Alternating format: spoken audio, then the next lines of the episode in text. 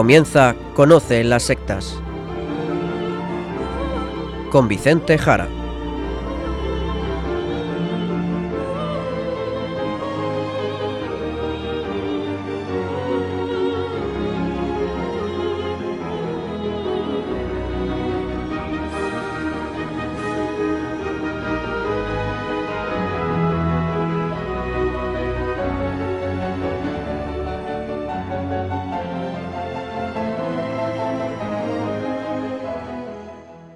Buenas tardes, queridos amigos de Radio María. Empezamos en estos instantes Conoce las sectas, el programa de sectarismo de Radio María España, dirigido y realizado por la RIES, la Red Iberoamericana de Estudio de las Sectas. Quien les habla, y como encargado por propio RIES para su dirección, Vicente Jara. Y también con todos ustedes, Izaskun Tapia Maiza. Izaskun, buenas tardes, ¿cómo estamos? Muy buenas tardes a todos. Pues estoy muy bien, gracias a Dios. Pues como siempre, nos vamos al sumario del programa de hoy.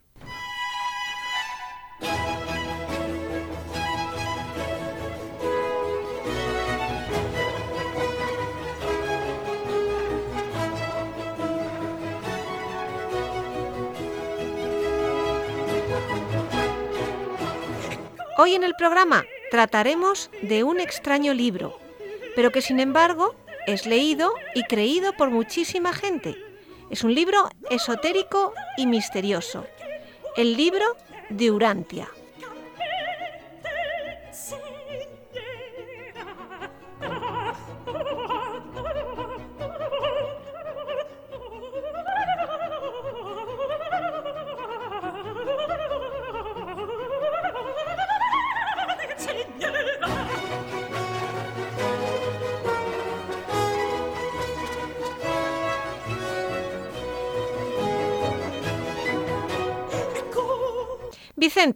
¿Qué es esto del libro de Urantia? Pues esto, tal y como has dicho en el sumario, pues es un libro bastante extraño. Iremos poco a poco desvelando qué significa todo esto. Lo primero, digamos que el libro de Urantia apareció en el año 1955. Y digamos también que la palabra Urantia hace referencia al planeta Tierra. Urantia es la Tierra, nuestro planeta. Este libro también es conocido como la Quinta Revelación. Un libro, según dicen ellos, ya veremos quién, ofrecido, dado por seres celestiales. Dicen esto las personas que están detrás de este libro, del libro Durantia.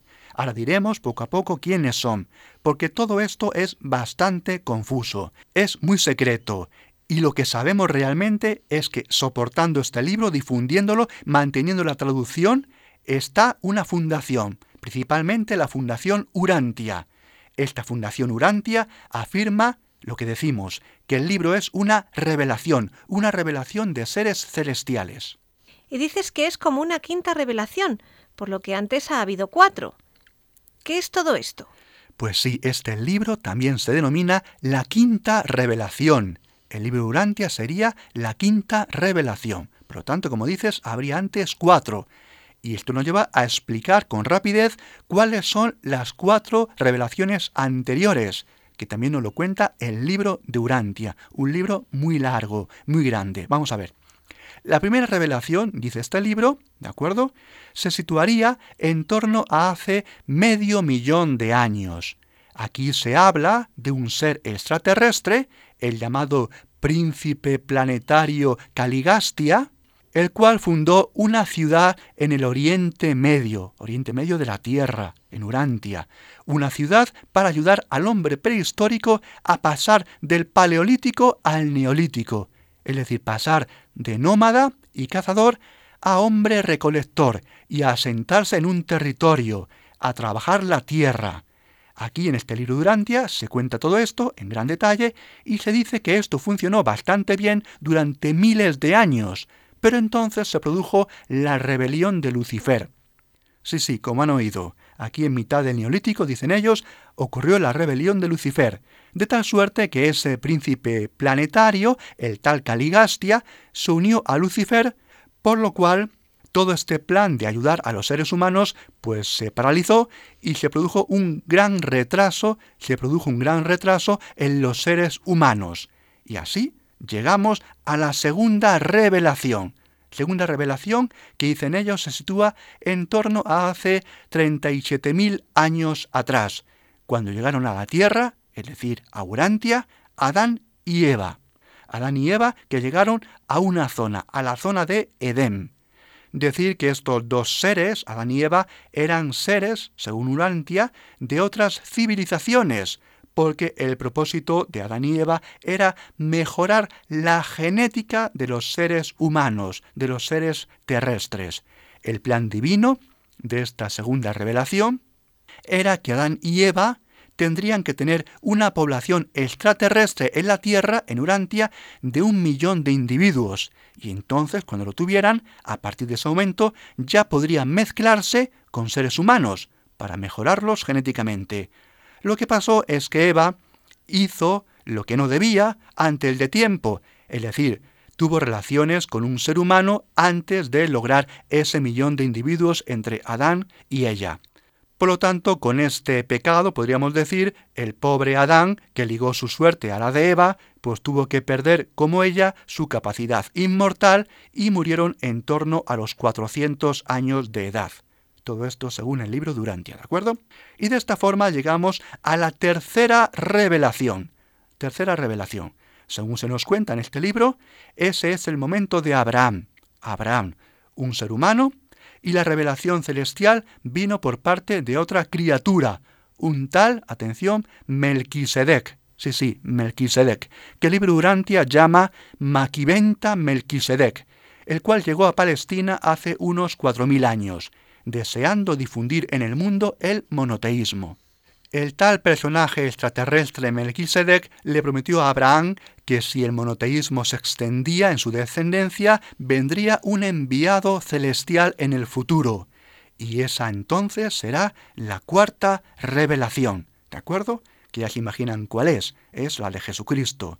Esa revelación, lo que pasa en el libro de Urantia, se habla de Jesús, pero con muchos, muchos cambios, mezclando cristianismo, la verdad, con ciencia ficción, como todo lo que vamos contando. Esta cuarta revelación, dice Urantia, es la de Jesús de Nazaret, un personaje, dice el libro, que mostraba en él cómo era el actuar de Dios. Según Urantia, atención, cuidado, Jesús no es Dios. Cuidado, luego lo veremos con mayor detalle. Y entonces desde aquí vendrá la quinta revelación, la quinta revelación que se encuentra en el libro de Urantia, un libro muy extenso de más de 2.000 páginas, pero con miles, miles de seguidores en todo el mundo. Luego hablaremos también de todo esto. La verdad es que todo esto suena un poquito raro, Vicente. Pues sí, la verdad, suena bastante raro, ¿verdad? Queridos oyentes, lo traemos hoy al programa porque es la típica, la típica literatura esotérica literatura esotérica, lo explicamos, literatura de secretos escondidos, con lenguaje confuso, con ideas extrañas, que quieren atrapar al lector diciéndole cosas que él desconocía, como si las estructuras religiosas se lo hubieran escondido, o incluso las mismas estructuras religiosas tampoco lo supieran. Y al final lo que nos quiere llevar, lo que nos quiere hacer es dejar la religión a la cual pertenecemos, dejar el cristianismo que dejemos el catolicismo, que dejemos el cristianismo, porque este libro Durantia habla de Jesús, habla de Jesús, pero dice que esto es una quinta revelación, nos cuenta cosas que las iglesias, dicen ellos, no nos han contado. Es decir, ofrece secretos escondidos, supuestamente escondidos. Y lo que queremos hacer hoy en el programa es traerles a ustedes fragmentos abundantes, fragmentos largos incluso, de este libro, libro Durantia, para que ustedes, queridos oyentes, de primera mano se hagan una idea bastante clara de este tipo de literatura. Y empezamos viendo algunas cosas que encontramos en este libro. Vamos a ver. Y ya con lo que hemos dicho se puede imaginar todo contra el cristianismo, ¿de acuerdo? Todo contra la Iglesia. Así vamos a ir recogiendo algunos aspectos centrales de este libro Durantia. Vamos, por supuesto, a ver lo que dice de Jesús de Nazaret, porque se dice que no es hijo de Dios, sino que es hijo de María y de José, hijo natural de María y de José. Y así lo dice el texto, totalmente contrario, por lo tanto, al texto de la Biblia, Leamos lo que dice de esto el libro de Urantia.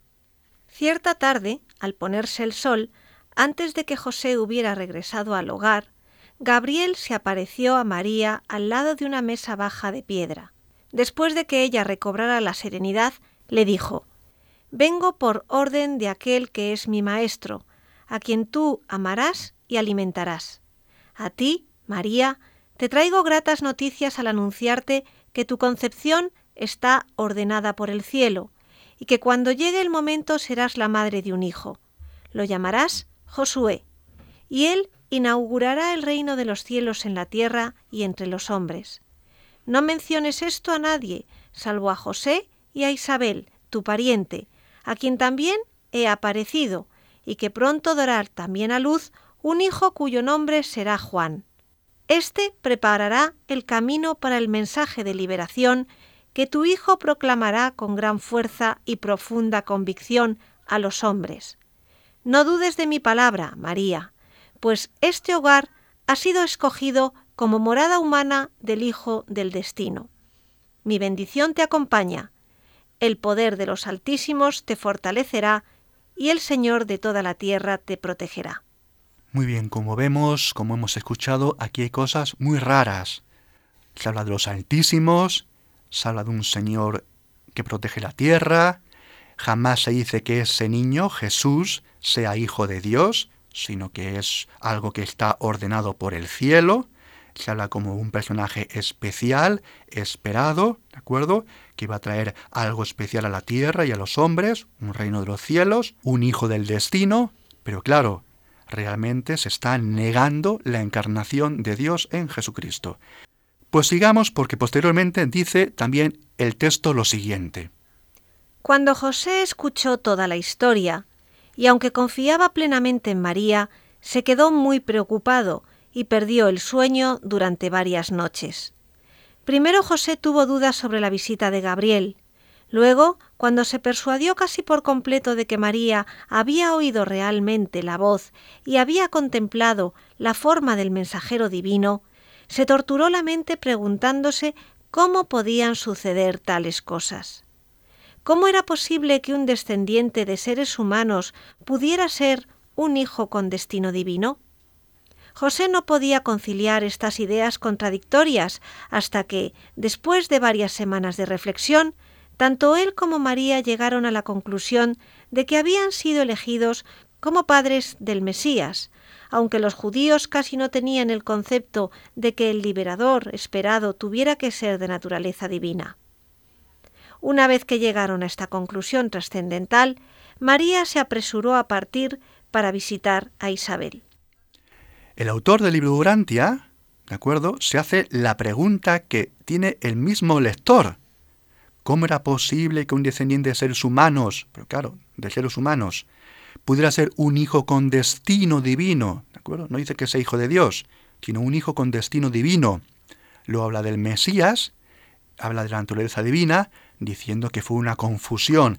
Es decir, el autor de este libro, que ya iremos viendo, hace un truco, un truco típico de un escritor, que es darle la respuesta a la pregunta de cualquier lector de formación cristiana.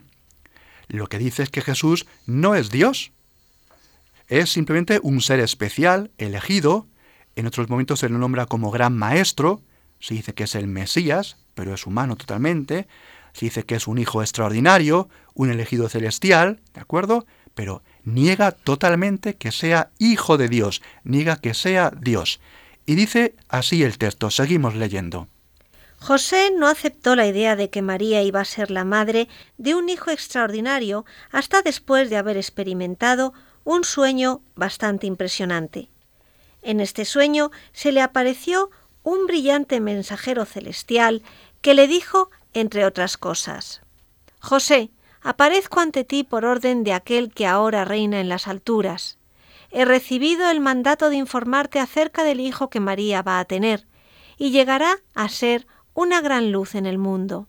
En él estará la vida, y su vida se convertirá en la luz de la humanidad. Vendrá primero hacia su propio pueblo, pero ellos casi no lo recibirán, pero a todos los que lo reciban les revelará que son hijos de Dios Después de esta experiencia, José no volvió a dudar nunca más de la historia de María sobre la visita de Gabriel y de la promesa de que el niño, por nacer, sería un mensajero divino para el mundo. Eso es, un mensajero divino, un ser especial, elegido, pero no Dios, ¿de acuerdo? Cuidado con este libro. Bien, pues va quedando claro, ¿de acuerdo? El estilo de este libro y lo peligroso y lo confuso para mucha gente sin formación bíblica. Cuidado, hay que formarse bastante más, lo decimos siempre en este programa. Bien.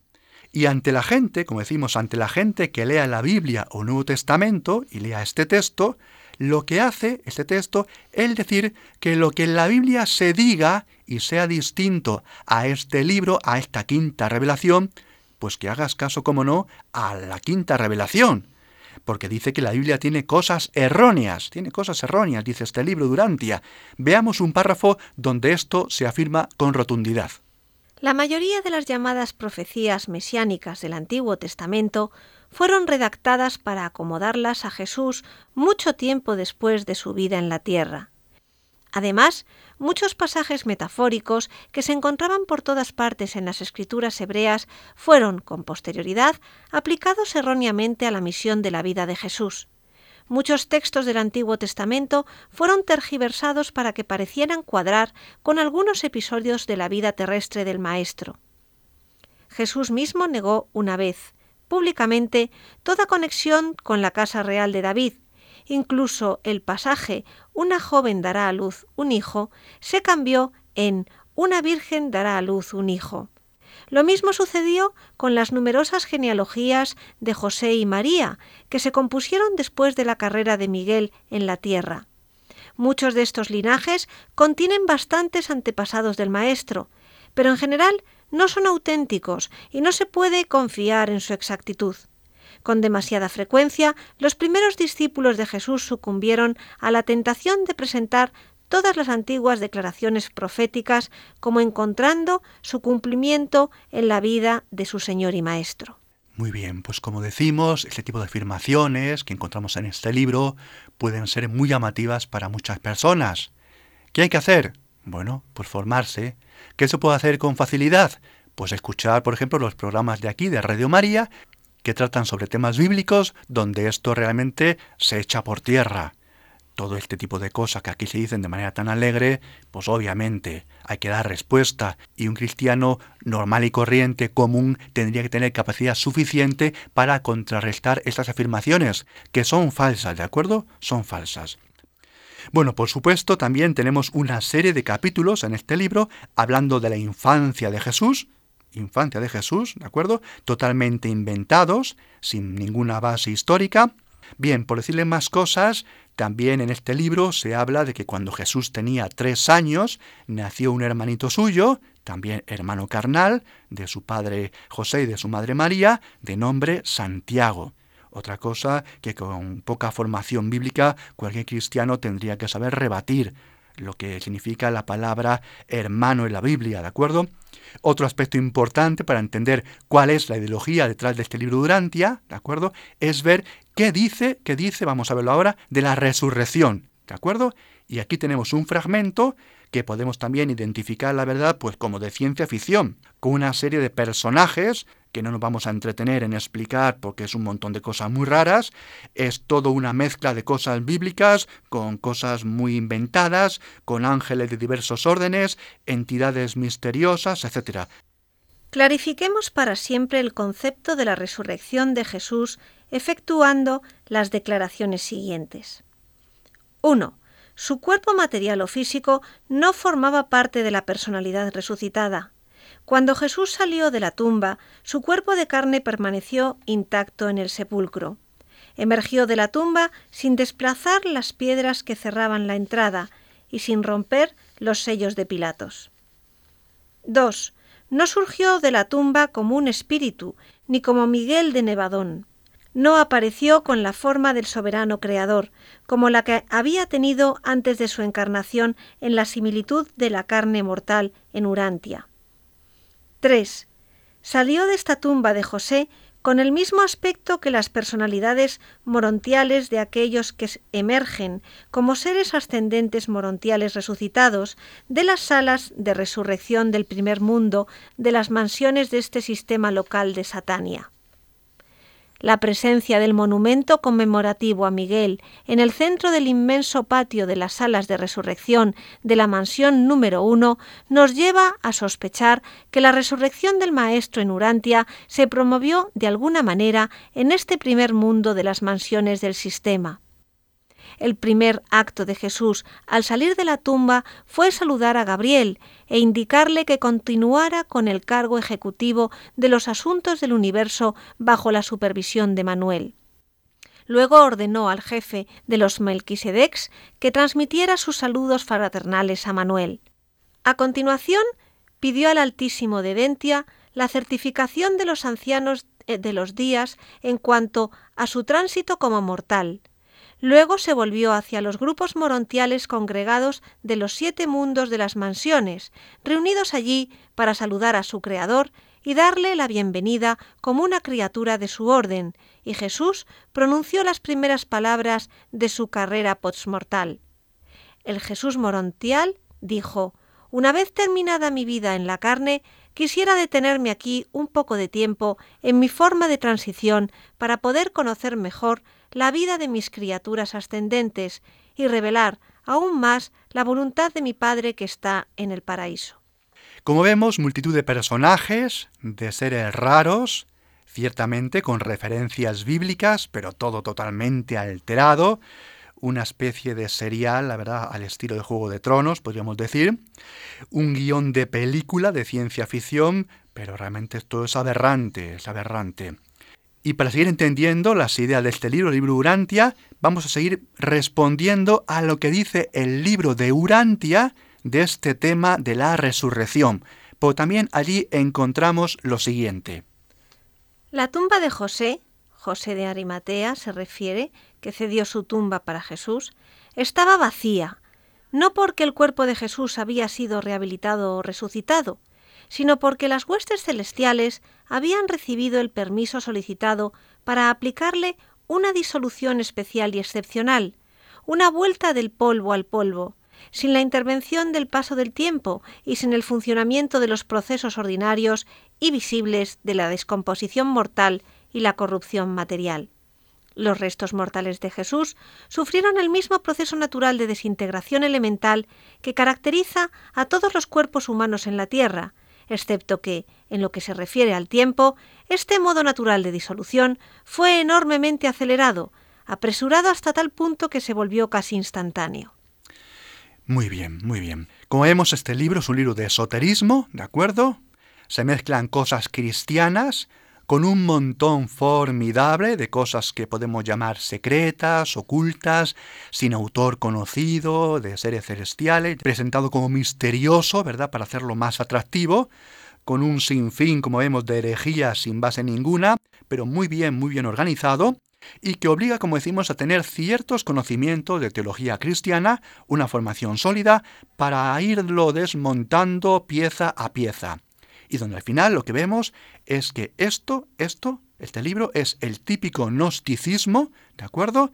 Donde nos afirma que Jesús no es Dios, que es una especie de entidad humana pero especial, y al final se nos irá revelando que el ser humano puede ser un Dios. Y así podemos también leer lo siguiente en este libro. Todas las clases de personalidades y todos los valores de la personalidad son asociables e incluso co-creativos.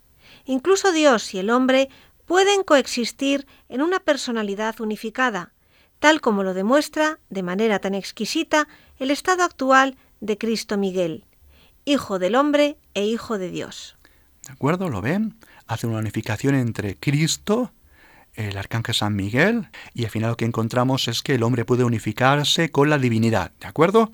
Y cómo no, cómo no, tenemos también cosas orientales que no podían faltar en este libro es el intento sincretista de unificar Oriente con Occidente, unificar el hinduismo y el budismo con el cristianismo.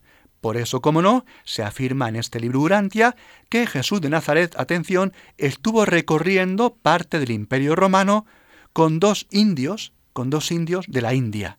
Veamos el texto donde se dice esto en concreto. El viaje por el mundo romano consumió la mayor parte del año 28 y todo el año 29 de la vida de Jesús en la tierra. Jesús y los dos nativos de la India, Gonot y su hijo Ganit, salieron de Jerusalén el domingo por la mañana 26 de abril del año 22. Llevaron a cabo su viaje tal como lo habían programado, y Jesús se despidió del Padre y del Hijo en la ciudad de Charax en el Golfo Pérsico el 10 de diciembre del año siguiente, el año 23. Bien, este libro, este libro, Libro Urantia, habla de diversos niveles, diversos niveles en el ser humano, el cuerpo, la mente, el espíritu, el alma, la personalidad y la morontia que antes hemos escuchado. La morontia, dicen en el libro, es algo así como entre lo material y lo espiritual, ¿de acuerdo? Una cosa muy rara. Y por supuesto habla muchísimo de energías, no podían faltar, de arquetipos. Es un libro, como vemos, que bebe de las herejías del gnosticismo, típico de los siglos primeros del cristianismo, donde encontramos que hay una serie inmensa de emanaciones, de expresiones, de relaciones entre entidades divinas o semidivinas, algo propio del gnosticismo. Todo ello, como vemos, con un lenguaje muy, muy confuso y muy extraño. Para que se sigan haciendo una idea, veamos el siguiente fragmento, bastante confuso. El Ser Supremo está evolucionando ahora mismo como unificación personal subeterna de la manifestación séptuple de la deidad en los segmentos espaciotemporales del gran universo. El Ser Supremo no es un creador directo, salvo que es el Padre de Majestón, pero es el coordinador que sintetiza todas las actividades universales de la criatura y del Creador. El Ser Supremo que ahora se está actualizando en los universos evolutivos, es la deidad que correlaciona y sintetiza la divinidad espacio-temporal, es decir, la deidad trina del paraíso en asociación experimencial con los creadores supremos del tiempo y del espacio.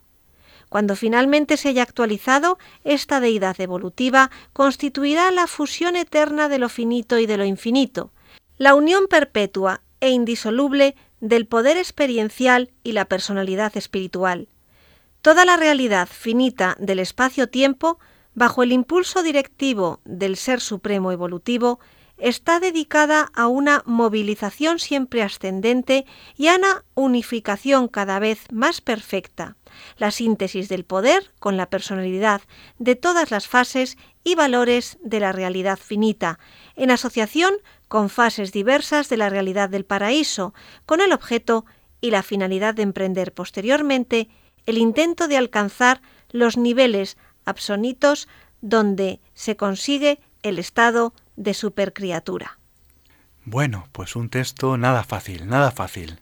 La verdad de idea de la gran, de la gran mezcla es un típico texto gnóstico, pero efectivamente del siglo XX, ¿de acuerdo? Los textos gnósticos del siglo II, siglo III, de aquellos primeros cristianos, eran más o menos similares, con otro lenguaje, pero para que nos hagamos idea de que este tipo de literatura es algo bastante común, literatura gnóstica, esotérica, y seguimos. Y por supuesto, como vemos, identifica, lo hemos dicho antes, a Jesucristo con el arcángel San Miguel, llamándolo continuamente Cristo Miguel, una herejía que efectivamente no acaba de entender ni diferenciar nada, y como decimos es una mezcolanza sin sentido ni rigor ninguno. Habría también, según este libro, otros Cristos en otras galaxias, en otra zona del universo, y serían como seres de plenos poderes para ciertas zonas del universo, ¿de acuerdo? Pues hablando también, por ejemplo, de otro tema, por ejemplo, de Lucifer, que ya hemos encontrado al inicio del programa, hablando de Lucifer, cuenta una serie de ideas también muy llamativas, entre las que, por ejemplo, les leemos la siguiente. Lucifer y su primer asistente, Satanás, habían reinado en Jerusalén. Es una región del universo, por más de 500.000 años, cuando en su corazón comenzaron a alinearse contra el Padre Universal y su Hijo Miguel por entonces vicerregente. Bien, pues como vamos escuchando, esto parece efectivamente como un gran serial, ¿verdad? Tipo Juego de Tronos, un guion de película de ciencia ficción con tintes cristianos, bueno, pseudo cristianos, ¿verdad? Lo que vamos viendo entonces es que al final este libro lo que encontramos es que niega de manera radical la Trinidad divina, niega la encarnación, niega el valor de la muerte de Jesucristo, niega su resurrección. El hombre también se dice no es tanto un ser caído, pecador, sino alguien que ha olvidado su pasado, alguien que ha olvidado, alguien que tiene que volver a conocer, a recordar sus orígenes para poder salvarse. Es como decimos una concepción gnóstica. Y este Jesús, este ente Miguel Jesús, ¿de acuerdo? Vendría a revelarnos esto, darnos esa cuarta revelación, si bien ese Jesús es un ser carnal, para que el hombre consiga recordar y al final alcancemos una fusión con Dios, una coexistencia divina. Así cada persona tendrá en su interior pues una chispa del sintonizador del pensamiento, que dice este libro. Cada persona tiene una especie de chispa de sintonización que nos permitiría, por medio del recuerdo, por medio de ese conocimiento gnóstico esotérico, alcanzar la divinidad. ¿De acuerdo? Perfecto, pues vamos a escuchar un poco de música que precisamente la vamos a dedicar a temas principales de programas de televisión, famosos programas de televisión sobre misterio y esoterismo. Y vamos a comenzar con la música de Más Allá, que fue un famoso programa de televisión de los años 70 y 80 y que estaba dirigido por el famoso doctor Fernando Jiménez del Oso.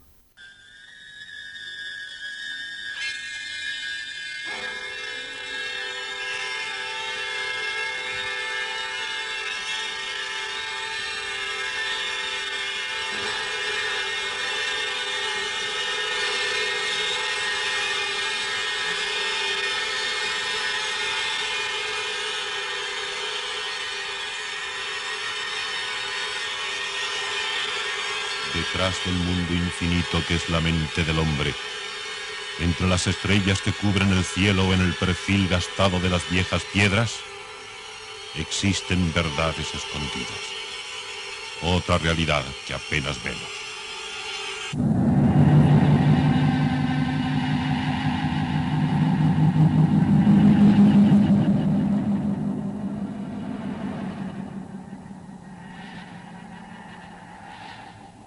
Estamos en Conoce las Sectas, en Radio María, hablando del libro de Urantia, un libro misterioso y extraño que se presenta como una revelación de seres celestiales. Nos pretende contar lo que no sabíamos y seguimos tratando todo esto con Vicente Jara.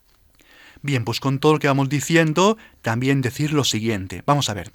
Una cosa que vemos en el libro de Urantia y la propia Fundación Urantia, pues es que busca a los lectores, busca enganchar a los lectores con la figura de Jesús.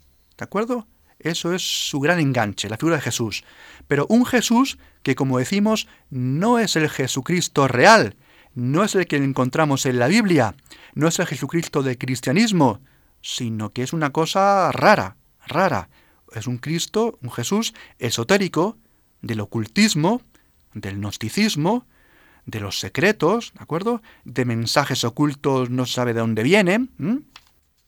Y tratando de Jesús, y tratando de Jesús, lo que destila este libro, juntamente con su fundación Urantia, que está detrás, sus creadores, pues es ni más ni menos, ni más ni menos, es acabar con la Iglesia católica o acabar con las iglesias cristianas, ¿de acuerdo?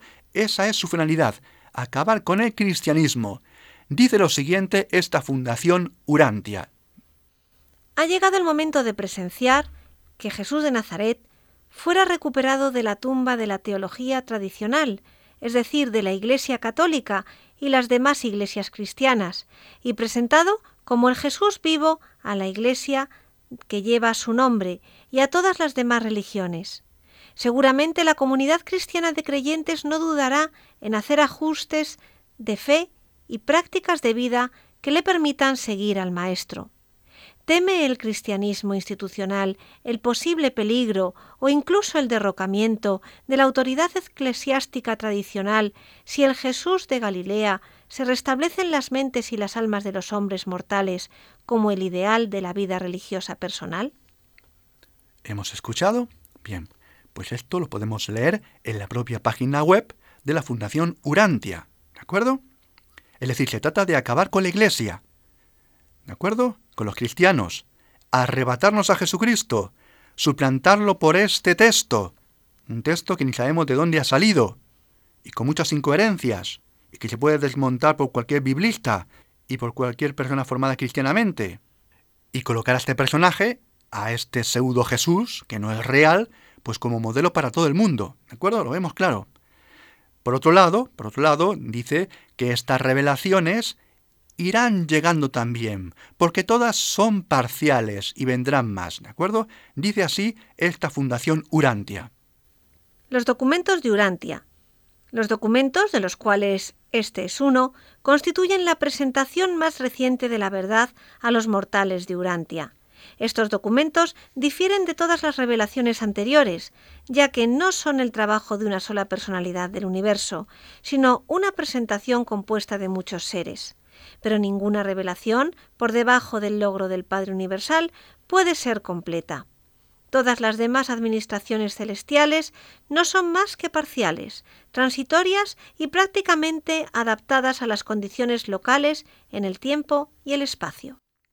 Bien, como vemos, esta Fundación Urantia dice que irán llegando revelaciones, las cuales irán soltando cuando les convengan.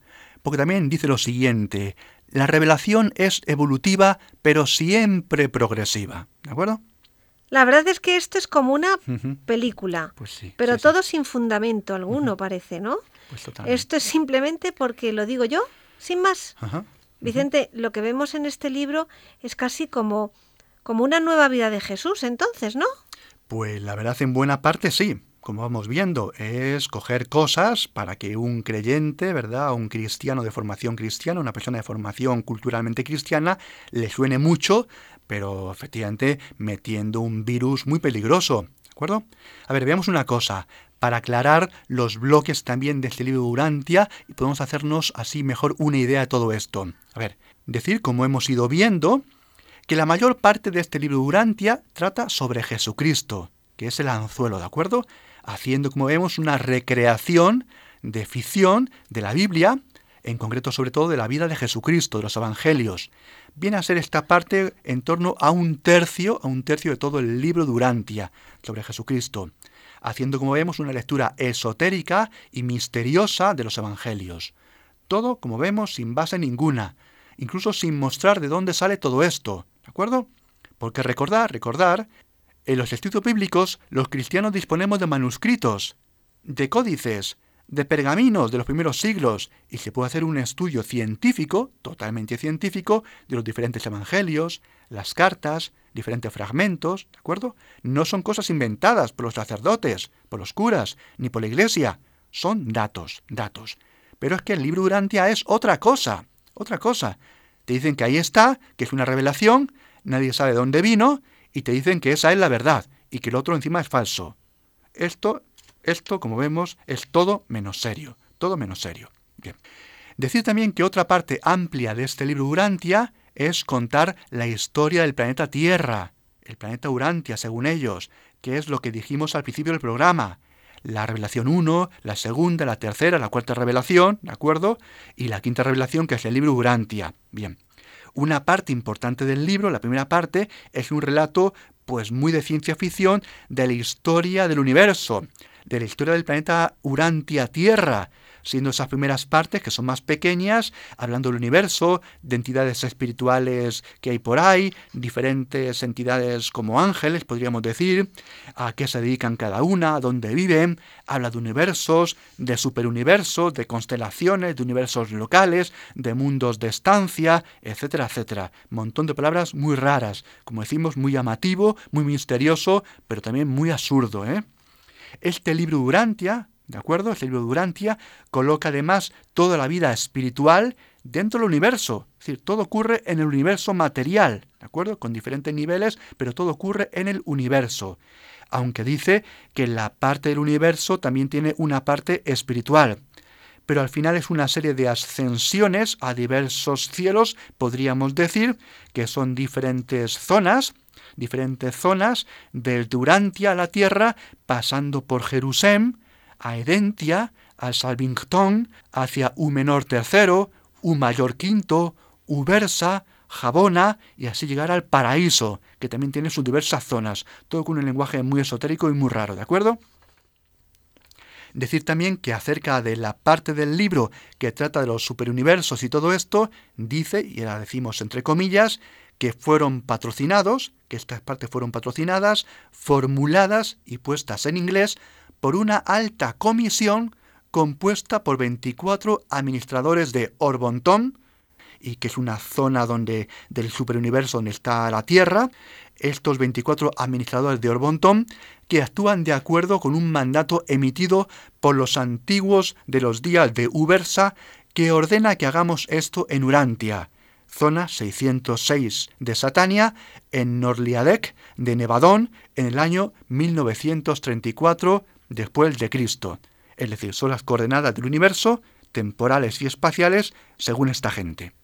Y otro fragmento del libro dice que fue patrocinado por una comisión de 12 intermediarios de Urantia que actuaban bajo la supervisión de un director revelador de Melquisedec. La base de esta narrativa fue provista por un intermediario secundario que alguna vez fue asignado a la guardia sobrehumana del apóstol Andrés. Bien, pues como se van haciendo bastante idea, entidades raras, extrañas, típicas formas literarias de estos libros gnósticos y esotéricos, tan abundantes, curiosamente hoy en día, para quien no lo sepa, pero son libros muy abundantes en todo este mundo de la nueva era, este magma extraño que llamamos la New Age, pero que generan que generan estos libros en la mente poco formada de muchas personas la sensación de conocimientos especiales, de muchos datos, de información que nadie sabe más que ellos, que les revelan secretos escondidos. Pero todo esto, todo esto sería el traste con cierta formación bíblica y con una cierta formación cristiana mediana. ¿De acuerdo? Efectivamente, vamos a seguir escuchando música, que como hemos dicho antes, eh, son temas de eh, programas de televisión dedicados a temas esotéricos y misteriosos. La siguiente música es la de la serie Misterios sin resolver.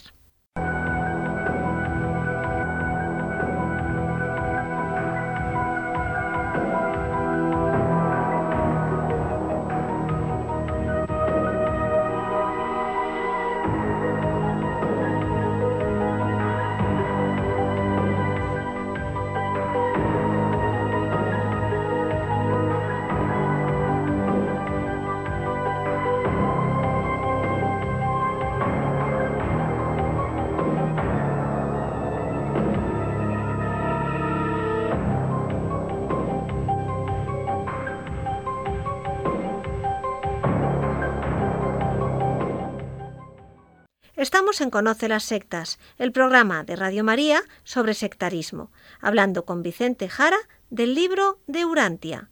Y hemos hecho un amplio recorrido por toda esta obra, con numerosos textos. Y ya acabando nuestro programa sobre este libro de Urantia, ¿qué podemos decir, Vicente? Bien, pues lo que vemos es que está escrito para enganchar, como decimos, con todos esos misterios, para atraer a la gente, porque la verdad es que las personas tenemos una fuerte tendencia a las cosas raras. Nos gustan los misterios, cosas que nadie nos ha contado antes, pero claro, es que si estos seres son tan extraordinarios, pues la verdad es que también hay que decir que hay muchas cosas en este libro que no encajan, que son incoherencias. Por ejemplo, hay errores en el libro que pretende encima ser científico, es decir, los defensores de este libro Urantia dicen que es que, bueno, se habla en sentido figurado, se hace de modo comprensible para el ser humano, que no puede decir cosas que ahora se desconocen, porque si afirma cosas científicas que luego se sabrán, pues no se entenderían, y que encima igual pasa con la Biblia, que no es un libro científico, etcétera, etcétera. Bien, lo que pasa, lo que pasa es que el libro Urantia tiene un cierto estilo científico, quiere ser un libro científico, por lo tanto no vale compararlo con la Biblia, y con los errores que hay científicos en la Biblia, más cuando se trata de un libro del siglo XX, este libro Durantia. Por ejemplo, veamos algunas cosas. El libro Durantia dice que los seres humanos surgieron, se originaron en la India, pero esto es falso. Las teorías más ciertas afirman que el ser humano es de origen africano. También afirma cosas de química, diciendo que los electrones están compuestos de unas 100 partículas que llama ultimatones, cuando la verdad es que los conocimientos actuales de los electrones niegan esto. Es más, parece que no puede ser por el modelo actual de partículas subatómicas que tenemos. Habla también de la formación de nuestra parte del universo y dice que el universo es mucho más viejo de lo que realmente es. Es decir, muchas cosas que son incoherentes. Y estas cosas, si se trata de seres inteligentes celestiales, pues las podrían haber dicho correctamente. En lugar de la India, África. En lugar de 100 ultimatones, pues la parte más o menos que conocemos de teoría científica, digamos, internamente al núcleo atómico, ¿de acuerdo? Es decir, hay cosas que se podrían haber aclarado. Como vemos, ya algo huele a chamusquina. Y esto parece que tiene poco de seres inteligentes celestiales. Y una cosa, Vicente, ¿quién escribió esto realmente? ¿Lo sabes? Porque eso que dijimos antes de varios seres celestiales que iban contando cada uno ciertas partes del libro, pues no sé, esto es un poco raro, ¿no? Pues sí, es bastante raro. Vamos a ver. Agárrense, queridos oyentes, agárrense. A ver, este libro, este libro, se dice que fue transmitido, como hemos escuchado antes, por varios seres celestiales a un ser humano en concreto, a un hombre. ¿De acuerdo? La verdad es que tenemos muy poquitos datos, porque la Fundación Urantia cuenta muy poco, porque todo tiene que ser muy secreto, muy esotérico, ¿de acuerdo? Al parecer se tomó a una persona, a un hombre en estado de sueño, ¿de acuerdo? Un hombre del que no conocemos su identidad, su identidad, no sabemos quién es. Y para entender esto, para entenderlo mejor, hemos de irnos a una figura primordial de toda esta historia durantia. Se trata de William Samuel Sadler. Este Sadler era cirujano, luego estudió psicología y psiquiatría por su cuenta, conoció a Freud, etc., conoció las teorías de los arquetipos de Jung. Bien, este Sadler nació en el año 1875 en Indiana, Estados Unidos y murió también en Estados Unidos, en Chicago, en el año 1969. Este tal Sadler, siendo adolescente, trabajó en el famoso sanatorio de Battle Creek, sanatorio de Battle Creek, del tal Kellogg, conocido sobre todo por los cereales en todo el mundo, un personaje bastante extraño, con muchas rarezas, ¿de acuerdo? Porque en aquel sanatorio de Battle Creek de Kellogg se hacían multitud de cosas bastante raras. Era una especie de sanatorio para un montón de teorías médicas, terapias falsas, pseudocientíficas, termoterapias, fototerapias, hidroterapias, electroterapias, dietas de todo tipo, la mayoría de cosas sin demasiado control médico, bueno, también cosas típicas de la época, un sanatorio Battle Creek de Kellogg basado en ciertos métodos alternativos propios de esta época de los adventistas, sí, sí, de los adventistas del séptimo día. Como vemos, Sadler estaba muy ligado a Kellogg, John Harvey Kellogg, tan conocido como decimos en el mundo por los cereales Kellogg, pero que era, como vemos, mucho más que esto. Era una mezcla de medicina integral, holística, vegetarianismo, nutricionismos, muchas cosas sin apenas resultados científicos serios ni contrastados. Al final el tal Kellogg acabó peleado con la fundadora de los adventistas, Ellen Gould White, y fue incluso excomulgado. Bueno, en fin, peleas de titanes. Pues resulta que Sadler al final se casaría con su sobrina, de nombre Lena Kellogg Sadler, ya con apellido de su marido, la cual ejercía de ginecóloga. Decía además que el tal Sadler, para ir atando cabos, pues le interesaba mucho todo esto de los mediums, todo el tema de los canalizadores, todo el tema del espiritismo, y es aquí cuando se nos dice lo siguiente. Se nos dirá que su mujer, ginecóloga, conocía a una mujer cuyo marido al parecer decía cosas raras cuando estaba durmiendo. Y así fue como Sadler acabó conociendo a este hombre, al cual Sadler, como decimos, le interesaban todas estas cosas. Y al final este hombre durmiente será el cual le fue relatando mientras dormía todo el libro Durantia durante años, siendo este durmiente un canal o medium de estos seres celestiales. Toda esta historia, al parecer, duró varios años, más o menos entre el principio de los años 20, 1920, y el 1935, más o menos.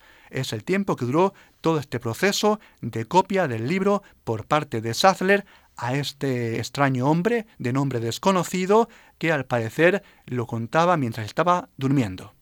¿Y no se sabe quién es este hombre? Es decir, ¿por qué no se ha dicho su nombre? Sí, esto es una de las grandes preguntas y es un tema muy importante. Esto al final indica poca seriedad, no permitiendo que otras personas analizaran la verdad de estos datos tan importantes. Parece que algo se estaba ocultando, pienso yo. Nunca se ha revelado quién era este hombre durmiente.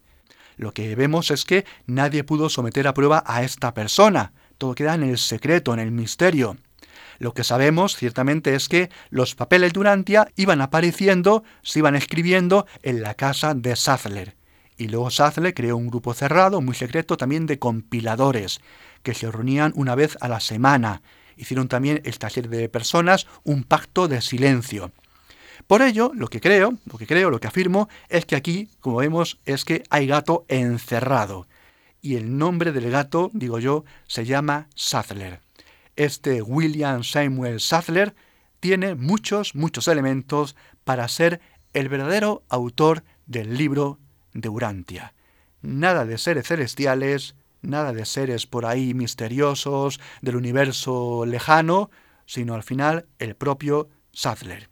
Y algunos datos lo pueden corroborar o apoyar esta hipótesis, y son que el tal Sattler no tenía ni un pelo de tonto. Es más, era muy, muy inteligente, además era una persona muy carismática, muy atrayente, estuvo unos 20 años en el grupo de los adventistas del séptimo día, daba clase de teología en el seminario de McCormick, de corte protestante presbiteriano, era un gran orador, muy popular entre el público, escribió alrededor de unos 40 libros de muchos temas, sobre medicina, pseudoterapias, temas espirituales, sobre espiritismo, sobre mediums, sobre medicina holística integral, etcétera, etcétera. ¿De acuerdo?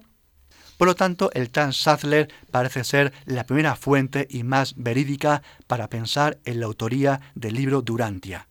También además hay otra teoría que dice que este hombre durmiente podría ser incluso su cuñado, un tal Wilfred Kellogg, pariente como no del extraño doctor Kellogg. Pudiera ser incluso que ambos, Wilfred Kellogg y el propio Sattler, hicieran el libro a medias o parcialmente entre uno y otro. Y además también algunos autores que han estudiado en profundidad el libro Durantia han indicado que analizando los libros de Sattler, aquellos libros que él escribió diciendo que eran suyos, pueden ver bastante correspondencia entre numerosos pasajes de estos libros que firma como autor con muchos textos del libro Durantia. Y al parecer también el libro Durantia tiene algunos plagios de otras obras que circulaban por aquellos años de estilo misterioso y esotérico. En fin, un engaño más de los muchos que aquí les contamos en el programa de Conoce las sectas. Vicente, y ya para finalizar, ¿hay mucha gente que se cree estas cosas? Pues la verdad es que no son tantos, gracias a Dios, como ellos afirman.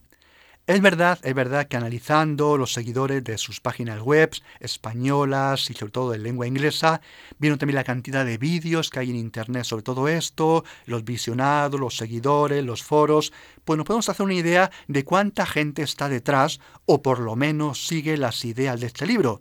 Y decirles, queridos oyentes, que son varios miles como máximo. ¿De acuerdo? No podemos decir, por lo tanto, que sean muchos, pero sí es verdad, sí es verdad, atención, que el libro Durantia es un libro base, un libro más de los muchos libros como este y de otro tipo que conforman ese magma, ese gran movimiento de muchas facetas, de muchas caras, que es lo que llamamos la nueva era. Un libro más. Verdad, no tiene millones de seguidores, pero tiene miles. Y cada uno de los libros y diferentes corrientes de la nueva era tiene sus miles de seguidores. Por lo tanto, ciertamente sí es un problema. Por lo tanto, es un libro con sentido extraño, misterioso, esotérico, que engancha a muchas personas y como vemos y como antes hemos dicho, que pretende demoler, que pretende destruir el cristianismo, destruir la verdadera revelación de Jesús de Nazaret, ofrecida por la Iglesia, custodiada por la Iglesia, defendida por la Iglesia. Y esto es importante porque siempre vemos lo mismo. La nueva era es un movimiento con muchas facetas, con muchas caras, pero una finalidad única, destruir y atacar a la Iglesia. Siempre, siempre encontramos estos elementos una y otra vez en toda la corriente de la New Age. Acabar con el cristianismo. y ofrecer a un Jesús descafinado, aguado, que parece muy atractivo y muy amistoso, pero que es falso, falso y mentiroso como el mismísimo demonio. Por lo tanto, cuidado con estos libros. Pues escuchamos ahora la música del programa Cuarto Milenio. Y ya en el final, como siempre, les recuerdo nuestro correo electrónico y las tres páginas web. El correo electrónico es conoce las sectas La web de la RIES, Red Iberoamericana de Estudio de las Sectas, es www.ries-medio-sectas.tk, donde podrán suscribirse al boletín semanal de manera gratuita. La dirección del blog de la Ries es www.info-ries.blogspot.com. También pueden leernos dentro del portal de noticias religiosas de Infocatólica, cuya web es www.infocatólica.com. Y si alguno de ustedes, queridos radioyentes, desea alguno de los programas de Conocer las Sectas, para ustedes mismos, para un familiar, para un amigo, como un regalo, ante una necesidad de un tema aquí tratado, por la razón que sea, pueden llamar al teléfono 91 822 80 10. Lo repito, 91 822 80 10.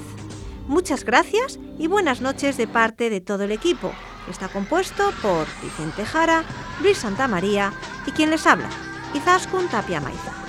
Hasta dentro de dos semanas, si Dios.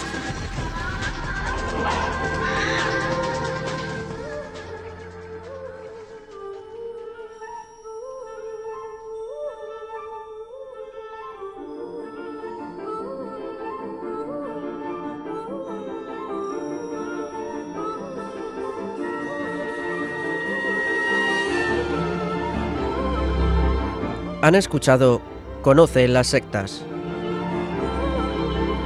con Vicente Jara.